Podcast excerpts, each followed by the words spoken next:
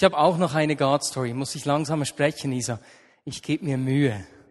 Ich glaube, ich habe diese Story letzte Woche nur im halb acht Uhr Gottesdienst erzählt. Und zwar gehe ich ja regelmäßig Unihockey spielen. Das habe ich hier nicht erzählt, oder? Nein. Hä? Auf jeden Fall, letzten Montag, also Montag vor einer Woche, ging ich wieder Unihockey spielen. Und ich liebe das jeden Montag, zu schwitzen ohne Ende, zu kämpfen, bis du beinahe umfällst, äh, etwas für den Körper zu tun. Man fühlt sich dann richtig gut danach. Auf jeden Fall, auf dem Weg zu der Turnhalle habe ich mir dauernd überlegt, was mache ich, wenn sich ein Unihockey-Kollege am Bein verletzt? Und das geschieht, also ich meine, das überlege ich mir normalerweise nicht. Aber jetzt, ich ging hinter in diese Halle und dauernd habe ich mir überlegt, wie re reagiere ich, wenn sich einer meiner Kollegen am Bein verletzt? Und dann komme ich zu dieser Halle und nein, es hat sich keiner verletzt, aber einer der Kollegen, der kommt mit zwei, seinen zwei Kindern und ich habe mir schon gedacht, meine Herren, was macht er mit seinen Kindern hier? Der kann ja nicht spielen, wenn er die Kinder dabei hat. Kann ja nicht als Maskottchen ins Tor stecken oder so. Und dann hat sich herausgestellt, dass er gekommen ist, nur um sich zu verabschieden, dass er in der Woche vorher beim Arzt gewesen sei und die festgestellt haben, dass er Arthrose hat und dass er sehr wahrscheinlich nie mehr Unihockey spielen kann. Und der wollte sich einfach verabschieden kommen. Und für mich war das so speziell, weil ich war einfach vorbereitet. Es war gar keine Frage, was ich jetzt mache. Dann habe ich gewartet, bis alle anderen aus der äh, Garderobe draußen waren, sich umgezogen hatten. Dann habe ich ihm gesagt, hey, du weißt ja, was ich mache. Und ich habe dir auch schon einige Stories erzählt. Habe ihm nochmals eine, zwei Geschichten, äh, gerade von Beinen erzählt, die wir in den letzten Monaten erlebt haben, wo Beine geheilt worden sind. Und habe ihn dann gefragt, ob ich für ihn beten darf. Habe ich für ihn gebetet. Da er nicht aktuell gerade Schmerzen hatte, konnte man nichts feststellen, aber er war so berührt und hat gesagt, er geht jetzt zum Spezialist und wenn er bei diesem Spezialist gewesen ist, dann wird er sich bei mir melden und mir sagen, was ist. Und mich hat einfach so gefreut zu merken, ich war vorbereitet. Das war einfach, ich, ich wusste, wie ich jetzt in dieser Situation reagieren muss. Das war unglaublich ermutigend, weil ich jeden Dienstagmorgen im Frühgebet bete, Gott gib mir Möglichkeiten, meinen Kollegen, meinen Freunden einfach ein Zeichen deiner Liebe zu geben. Ich liebe diese Stories. Ich liebe es zu hören und zu sehen, was Gott tut. Und ich liebe es noch viel mehr zu hören und zu sehen, dass Gott das nicht nur durch einige wenige Menschen tut, sondern durch sein Volk. Das heißt durch dich und mich. Nicht durch mich mehr als durch dich. Äh, ein cooler Satz, der mir hängen geblieben ist, der Heilige Geist ist in jedem Leben voll ausgerüstet. Der Heilige Geist ist in deinem Leben nicht weniger ausgerüstet als in meinem. Er kommt immer voll ausgerüstet. Und deswegen möchte ich heute auch darüber sprechen. Schmeckt und seht, wie gut der Herr ist. Ich möchte über die Güte Gottes sprechen. Und so richtig getroffen, eigentlich der Grund, weswegen ich darüber spreche, ist ein Erlebnis, das ich vor drei Wochen gemacht habe. Ich war mit einigen anderen aus der Vignette Bern zu Besuch in einer anderen Gemeinde. Wir haben da ähm, gepredigt, God Stories erzählt, für Kranke gebetet und nach dem äh, Ende kam eine Frau auf mich zu und sagte mir, ich bin so sauer. Da bete ich viel für Menschen und es scheint nie was zu geschehen und dann kommt dir und es geschieht. Und die war einfach sauer. Und dann habe ich etwas mit dir gesprochen. Und weißt du, was geschehen ist? Im Verlauf des Gesprächs hat sie plötzlich gemerkt, ah, das stimmt ja gar nicht, bei mir geschieht ja gar nichts. Dann hat sie gemerkt, dass in den vergangenen Wochen ihr Vater, für den sie lange gebetet hat, sich entschieden hat, den Weg mit Jesus zu gehen. Und hat plötzlich realisiert, wow, eigentlich tut ja Gott in meinem Leben unglaublich tolle Sachen. Und mich, mich hat das zum Nachdenken gebracht. Und zwar habe ich mich gefragt, wie sieht das bei mir aus? Wie schnell sehe ich nicht mehr, was Gott in meinem Leben tut? Was er mir schenkt? Wie schnell sehe ich nur noch, was ich nicht habe? Gott, weswegen hast du dieses Gebet nicht beantwortet? Weswegen hast du mir bei jener Prüfung nicht geholfen? Äh, weswegen habe ich noch keinen Ehepartner? Weswegen geschieht bei diesem oder jener Person mehr, wenn sie betet, als bei mir? Und, und, und. Und ich begehe Dinge zu sehen, die ich noch nicht habe. Hast du dich auch schon dabei ertappt? Und wir erleben ja immer wieder Dinge, ähm, die nicht so laufen, wie wir uns das wünschen. Das ist ja noch nicht das Problem. Das Problem beginnt, wenn ich nicht mehr sehe, was Gott in meinem Leben tut, sondern nur noch den Mangel und dieser Mangel beginnt mein Leben zu bestimmen. Und ich will nicht aus einem Mangel leben. Ich will nicht, dass meine Beziehungen zu Mitmenschen davon geprägt sind, was sie nicht tun oder nicht haben oder nicht sind. Ich will nicht, dass meine Beziehung zu Jesus davon geprägt ist, was ich noch nicht erhalten habe, was ich mir jetzt wünsche. Aber genauso möchte ich nicht, dass es in meinem, äh, das Mangel mein Umgang mit meinen Finanzen, mit meinem Umgang mit der Gemeinde oder eben Menschen generell äh, bestimmt. Die Dinge, die ich sehe, denen ich Aufmerksamkeit gebe, die sind entscheidend. Ich habe gehört, dass an der Polizeischule ähm, davor gewarnt wird, eben wenn man auf Verfolgung ist, dass man nicht das unmittelbare Hindernis anschauen soll, sondern einfach weiterschauen muss. Und das Gleiche sagen auch Autofahrlehrer und Motorradlehrer. Und einer dieser Motorradlehrer, den zitiere ich jetzt, der sagt, sehr oft liegt die Ursache eines Sturzes darin, dass man die Regeln der Blicktechnik nicht befolgt. Man neigt einfach dazu, das Hindernis zu fixieren.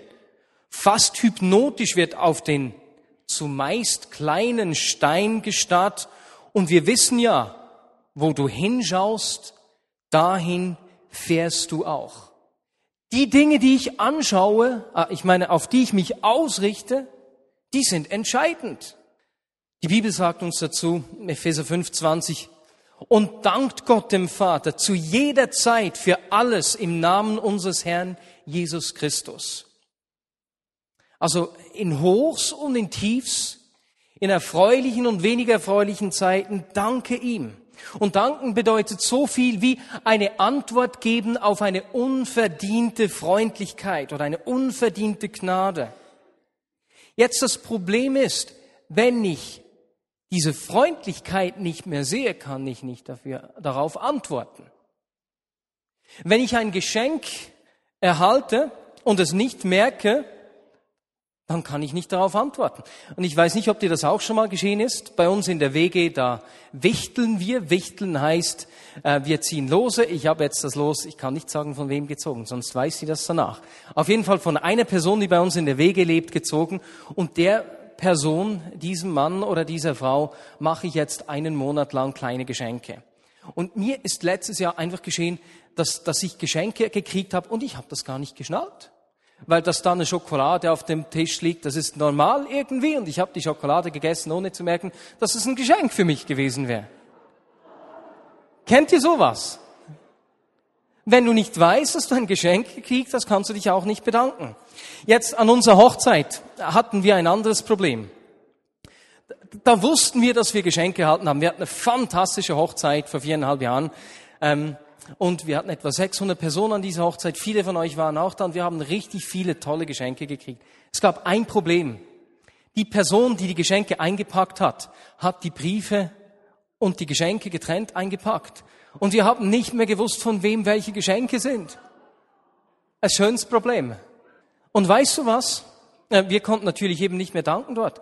Und genau gleich geht's uns auch bei Gott manchmal. Er schenkt uns was und manchmal realisieren wir gar nicht, dass er uns ein Geschenk gegeben hat.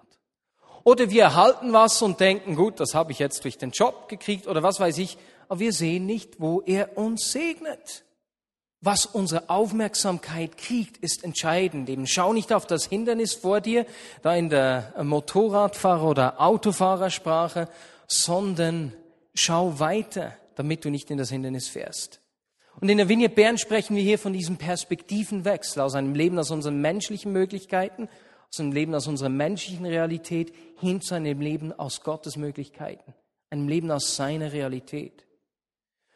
Und da kann schon ein kleiner Perspektivenwechsel manchmal unglaublich viel verändern. Ich meine, ob ich jetzt Herbie hier von vorne anschaue und dann sehe ich sein Gesicht ne, von vorne, oder wenn ich dann zur Seite gehe und da langsam sein Profil sehe, das ist ein markanter Unterschied jetzt im Anblick von Herbie. Und einige Menschen aus der Vignette Bern, aus der Community haben das in äh, letzter Zeit auch erlebt. Und zwar ist eine Gruppe aus der Community nach Kambodscha gefahren, haben dort einige Arbeiten besucht. Ähm, und ich habe mit einem dieser jungen Männer gesprochen und ihn gefragt, was diese Reise, gerade eben der Armut auch da zu begegnen, bei ihm ausgelöst hat. Und der Frigo, das war Christian Mühle, er hat mir gesagt, es sei gut gewesen, mal eine ganz andere Welt zu sehen, eben die Armut zu sehen. Er hat gesagt, weißt du, es hat mir die Augen geöffnet für das, was ich habe, das Wesentliche wieder zu sehen. Ein kleiner Wechsel des Blickwinkels bringt manchmal riesige Unterschiede. Also ich habe genau das Gleiche auch erlebt. Ein Perspektivewechsel. Was sehe ich? Und Paulus schreibt über diesen Perspektivenwechsel im Kolosser 3, 1 bis 2. Da ihr nun also zusammen mit Christus auferweckt worden seid, sollt ihr euch ganz auf die himmlische Welt ausrichten, in der Christus auf dem Ehrenplatz an Gottes rechter Seite sitzt. Richtet eure Gedanken auf das, was im Himmel ist, nicht auf das, was zur irdischen Welt gehört. Oder mit anderen Worten, Jesus hat die Tür geöffnet, dass wir nun Anteil an Gottes Möglichkeiten, an seiner Realität haben.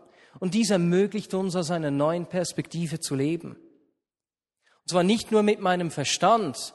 Wenn hier Gedanken steht, umfasst es genauso meine Gefühle, meine ethischen Erwägungen und meinen Willen.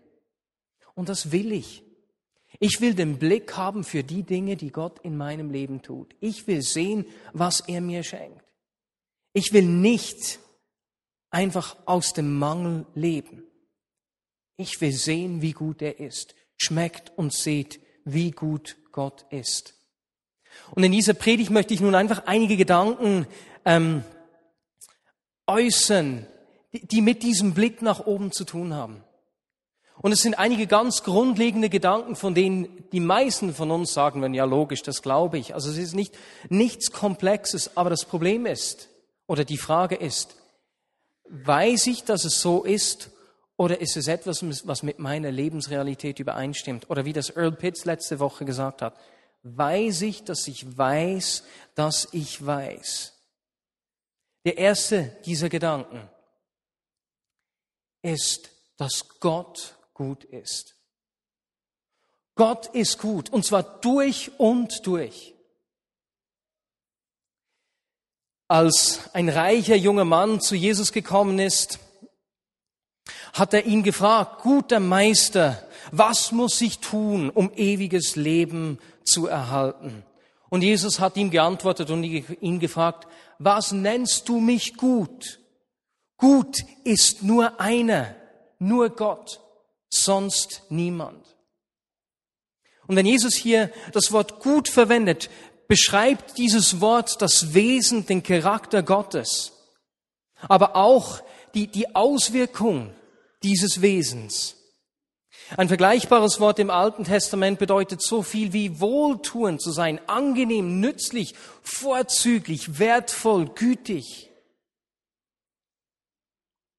Und es beschreibt hier eben zwei Richtungen eigentlich. Auf der einen Seite den Charakter Gottes, die Vollkommenheit der Person Gottes, auf der anderen Seite aber die Güte seines Handelns. Wie es der Psalm 119, 68 zum Ausdruck bringt.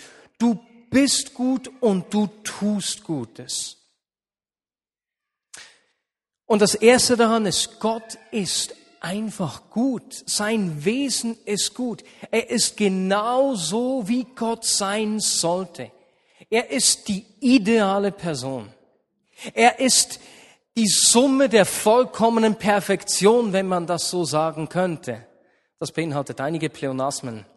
Sprachlich könnte man mich hier aufhängen, aber er ist einfach vollkommen perfekt, richtig gut.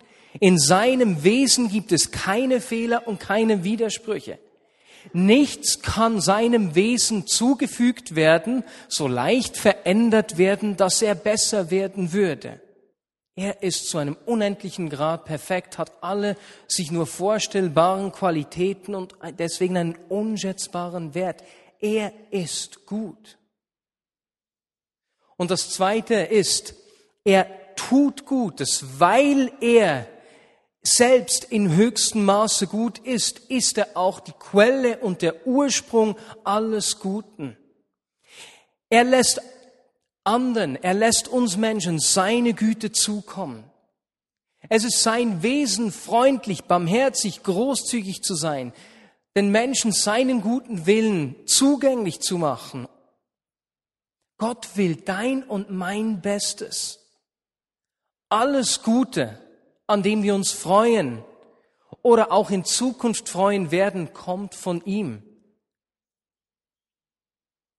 Nichts Gutes, das jemals existiert hat oder existieren wird, kommt nicht aus seiner guten Hand. Und deswegen sagt Jesus, niemand ist gut als Gott alleine.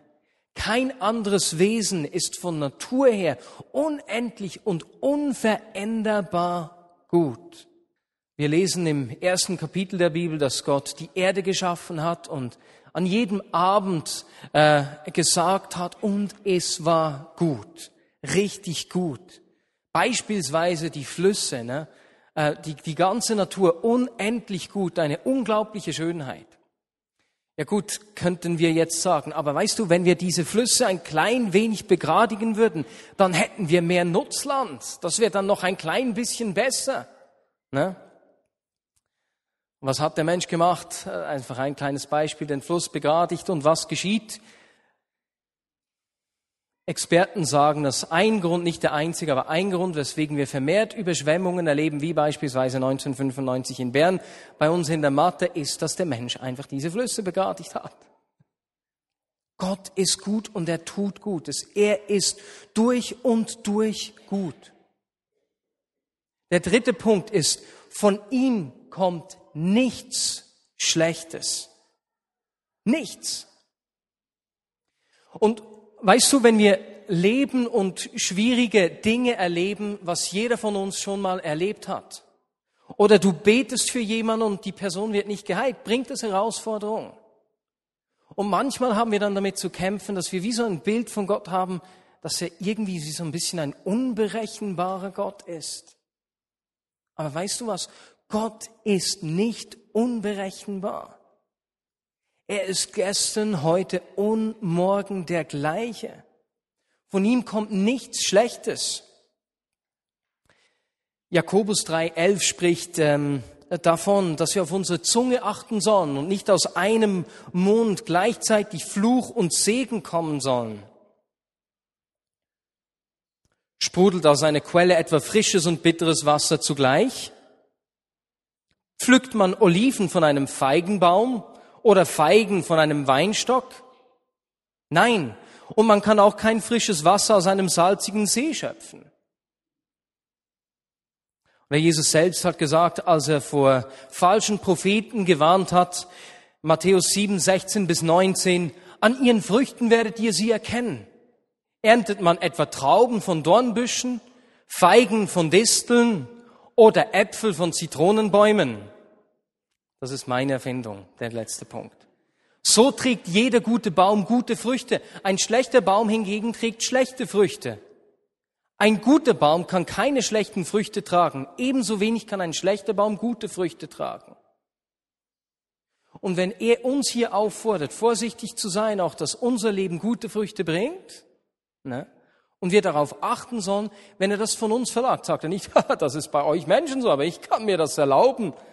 Ich kann so ein bisschen willkürlich und unberechenbar sein. Ihr sollt nicht. Nee, das ist bei Gott genauso. Er ist nicht unberechenbar. Er ist nicht mal gut und mal weniger gut. Weißt du, manchmal klagen wir Gott für Dinge an, die nicht von ihm kommen die nicht in ihm den Ursprung haben. Beispielsweise Krankheit. Krankheit kommt nicht von Gott. Punkt. Er schlägt dich nicht mit Krankheit, um dich zu erziehen oder dir was beizubringen. Trennung und Unversöhnlichkeit kommt nicht von Gott. Es ist nicht Gott, der dir materielle Not schickt. Er hat einen guten Plan, gute Gedanken und gute Absichten mit dir. Aber das ist dann eben schon herausfordernd. Ja, weswegen leiden denn so viele Menschen? Weswegen ist beispielsweise Conny immer noch krank? Es haben doch so viele Menschen schon für sie gebetet. Zum Mittagsgottesdienst habe ich an dieser Stelle ein Interview mit Cosi gemacht. Fantastisch natürlich. Er ist leider jetzt nicht hier. Aber ich möchte einfach kurz äh, erzählen, was er gesagt hat, wie sie mit dieser Spannung auch umgehen. Für sie ist die Spannung gerade auch aktuell jetzt, weil sie in, in Absprache mit dem Arzt, weil die Medizin eigentlich nichts mehr machen kann, groß. Also man könnte nach wie vor Chemotherapie machen und das einfach weiterlaufen lassen, bis dann nichts mehr geht. Und in Absprache mit dem Arzt haben sie sich entschieden, die Chemotherapie jetzt aufzuhören, einfach weil das jeweils für den Körper eine unglaubliche Herausforderung auch ist und Nebenwirkungen da hat. So haben sie sich jetzt entschieden und ich habe Kusi gefragt, wie das für sie ist, wenn, wenn wir ja aus tiefstem Innern sagen, überzeugt sind, dass Gott gut ist, wie sie mit dem umgehen, wie, wie sie mit dieser Spannung auch umgehen, dass eben Conny noch nicht geheilt ist. Und Kusi hat erzählt, eben wie, wie das auf jeden Fall auf der einen Seite ein Ringen ist, aber wie es für sie wie der Ort ist, wo sie gesagt haben, wir legen unser Leben in seine Hände. Und ich weiß, er hat Römerbrief dann zitiert, dass alles denen, die ihm nachfolgen, alles zum Guten dient. Einfach dieses zur Ruhe kommen in seine Gegenwart, in seine Nähe, in der Beziehung zu ihm als Schlüssel. Das war so, so die Zusammenfassung. Und mich begeistert das, als ich ihn da gehört habe, weil ich, weil ich äh, mit ihnen näher unterwegs bin. Ich weiß, es gibt andere Menschen, die genauso vorbildlich erleben. Bei ihnen sehe ich das jetzt einfach sehr nahe. Und einfach zu, zu sehen, was sie da sagen und was sie leben, das stimmt überein. Das ist so. Sie leben aus dieser tiefen Verbundenheit und aus dem Wissen, er meint es gut. Und auch Dinge, die nicht von ihm kommen, schwierige Situationen, braucht er zum Guten für die, die ihm nachfolgen. Als John Wimber Ende der 70er, Anfang der 80er Jahre ein halbes Jahr über Heilung gepredigt hat, war das in einer Zeit, als weite Teile der Kirche nicht mehr glaubten, dass Gott heute noch heilt. Also war nicht selbstverständlich, dass er über Heilung gesprochen hat damals. Und John Wimber hat ein halbes Jahr gepredigt über Heilung und es ist einfach niemand geheilt worden. Es ist nichts geschehen. Im Gegenteil, die, die gebetet haben, haben sich noch angesteckt bei denen, die krank waren. An einer Grippe oder solchen Dingen.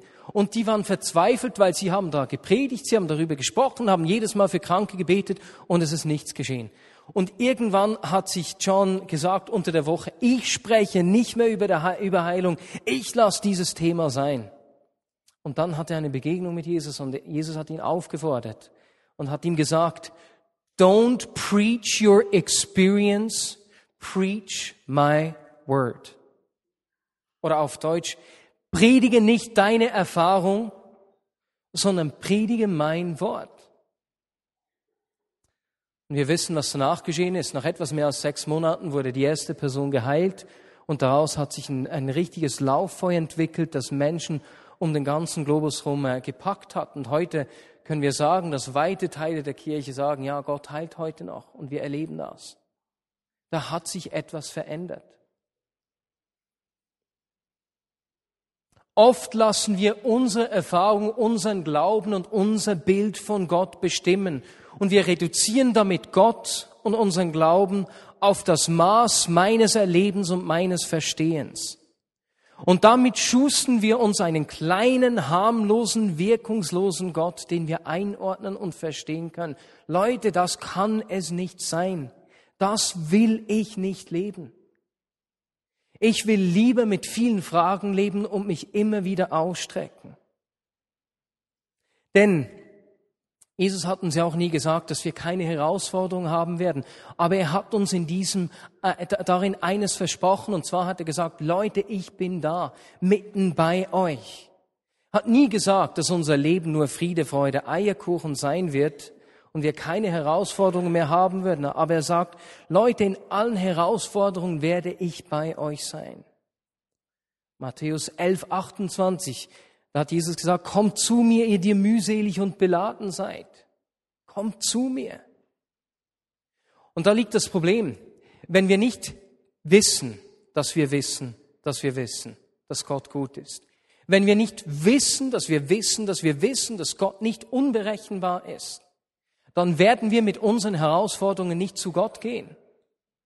Dann werden wir versuchen, entweder die Dinge zu beschönigen oder sie selbst zu tragen, vielleicht noch in Formen Phrasen zu packen, wie ach Gott ist gut, aber in uns drin sieht's nicht so aus. Aber er ist da. Er ist gut. Wir müssen unsere Schmerzen, Nöte und Herausforderungen nicht verstecken, verdrängen oder beschönigen. Er hat versprochen, dass er da ist. In Berlin, während verliebt in Berlin, hat er seine Leiterin, die dann eine Woche geleitet hat, richtig toll zum Ausdruck gebracht.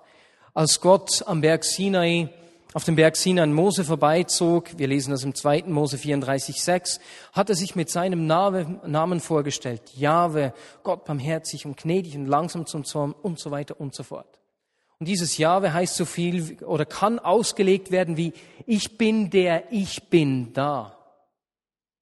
Ich bin der Ich bin da. Ich bin der Ich bin da. Ich bin hier. Ich bin nicht hier und in Gedanken noch beim Mittagessen. Mann, ich hätte heute Mittag nicht so viel essen sollen. Jetzt liegt mir das auf. Was mache ich jetzt hier im Gottesdienst? Oder er ist auch nicht einfach schon in der Zukunft. Mai, morgen beginnt schon wieder die neue Woche. Wie gehe ich jetzt diese Herausforderung an? Wie strukturiere ich meine Woche? Nein, er ist hier.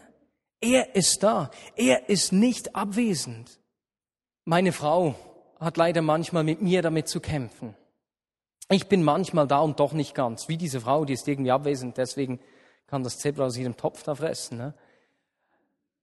Manchmal äh, haben wir so Herausforderungen meine Frau spricht mit mir, ich höre so halb zu, gebe irgendwie Antwort, aber ich bin irgendwie noch in Gedanken bei meiner Arbeit. Ne? Ich bin ganz abwesend. Und, und wenn sie mich da anspricht und ich nur halb da bin, dann, das regt sie jeweils unglaublich auf. Und zu Recht natürlich, ne? weil ich ihr nur meine halbe Aufmerksamkeit gebe. Und weißt du was? Gott ist nicht abwesend. Er ist da. Ich bin da. Seine Gegenwart ist das Geheimnis, das wir haben. Und der letzte Punkt. Gott ist großzügig. Er hält sich nicht zurück. Er ist nicht geizig, nicht berechnend, sondern einfach großzügig. Jesus hat davon gesprochen, dass er der gute Hirte ist und hat dann in Johannes 10, 10 gesagt, in diesem Zusammenhang, ich aber bin gekommen, um ihnen Leben zu geben, und zwar Leben in ganzer Fülle. Und Fülle heißt so viel wie über das Gewöhnliche, über das Notwendige hinausgehen, nicht beschränkt, sondern eben überfließend. Gott hält nichts zurück. Er liebt uns, so sehr hat Gott die Welt geliebt und so weiter und so fort. Das kennen wir. Gott hält nichts zurück von uns. Er liebt uns so sehr. Der Epheserbrief spricht extensiv über diesen Reichtum, den Gott uns schenkt, um diese, über diese Gegenwart, die Gott uns zugänglich macht. Epheser 1,3 beispielsweise, ich lese den Epheserbrief im Moment vorwärts, rückwärts, wieder und wieder durch. Dieser, dieser, dieser Brief, der spricht mich einfach an. Ich, ich kann da kaum genug kriegen, auch wenn ich zum 50. Mal nacheinander das Gleiche lese. Da ist wahnsinnig viel drin verborgen. Auf jeden Fall Epheser 1,3. Gepriesen sei der Gott und Vater unseres, unseres Herrn Jesus Christus. Er hat uns gesegnet mit jeder geistlichen Segnung in der Himmelswelt in Christus. Und hier sind wir wieder am Ausgangspunkt angelangt. Jesus hat uns die Tür geöffnet dass wir nun Anteil an Gottes Möglichkeiten und seiner Realität haben. Die Segnungen, die im Himmel wie auf einem Konto zu finden sind. Gott hält Dinge für uns bereit, Schätze für uns bereit, die er uns geben will. Er will uns Anteil an seinen Möglichkeiten und seiner Realität geben. Und da liegen Dinge bereit für uns wie Versorgung, Vergebung, Versöhnung. Natürlich nicht nur für uns, sondern für Menschen, die mit uns in Kontakt kommen. Menschen um uns herum, diese Schätze von Versorgung, Vergebung, Versöhnung, Wiederherstellung und Heilung. Ich will meinen Blick auf das richten, was er geschenkt hat, was er getan hat. Ich will meinen Blick auf ihn, auf oben richten, wie wir gelesen haben, und nicht einfach aus einem Mangel, aus einem empfungenen Mangel heraus leben.